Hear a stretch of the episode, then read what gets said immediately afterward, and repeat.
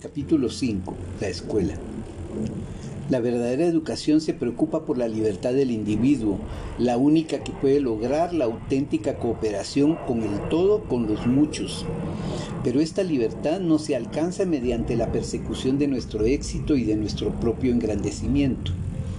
La libertad es el resultado del autoconocimiento, cuando la mente se eleva por encima y más allá de los obstáculos que ella misma se ha creado al ansiar su propia seguridad.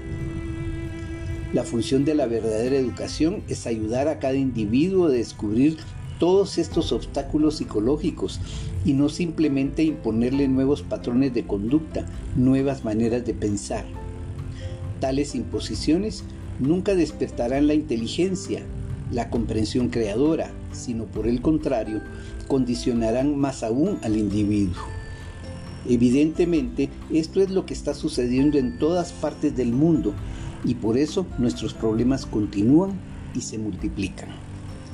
Es solo cuando empezamos a entender la profunda significación de la vida que puede haber verdadera educación. Pero para entender la mente debe liberarse inteligentemente del deseo de recompensa que engendra el temor y la conformidad. Si consideramos a nuestros hijos como propiedad personal, si para nosotros ellos son la continuación de nuestros pequeños egos y la realización de nuestras ambiciones, entonces crearemos un ambiente, una estructura social en la cual no hay amor, sino la persecución de nuestras ventajas egocentristas. Una escuela que tiene éxito en el sentido mundano es casi siempre un fracaso como centro educativo, una institución grande y floreciente en la que se educan cientos de niños con el éxito y la ostentación que la acompañan, puede producir empleados de bancos, supervendedores, industriales o comisarios, gente superficial que son técnicamente eficientes.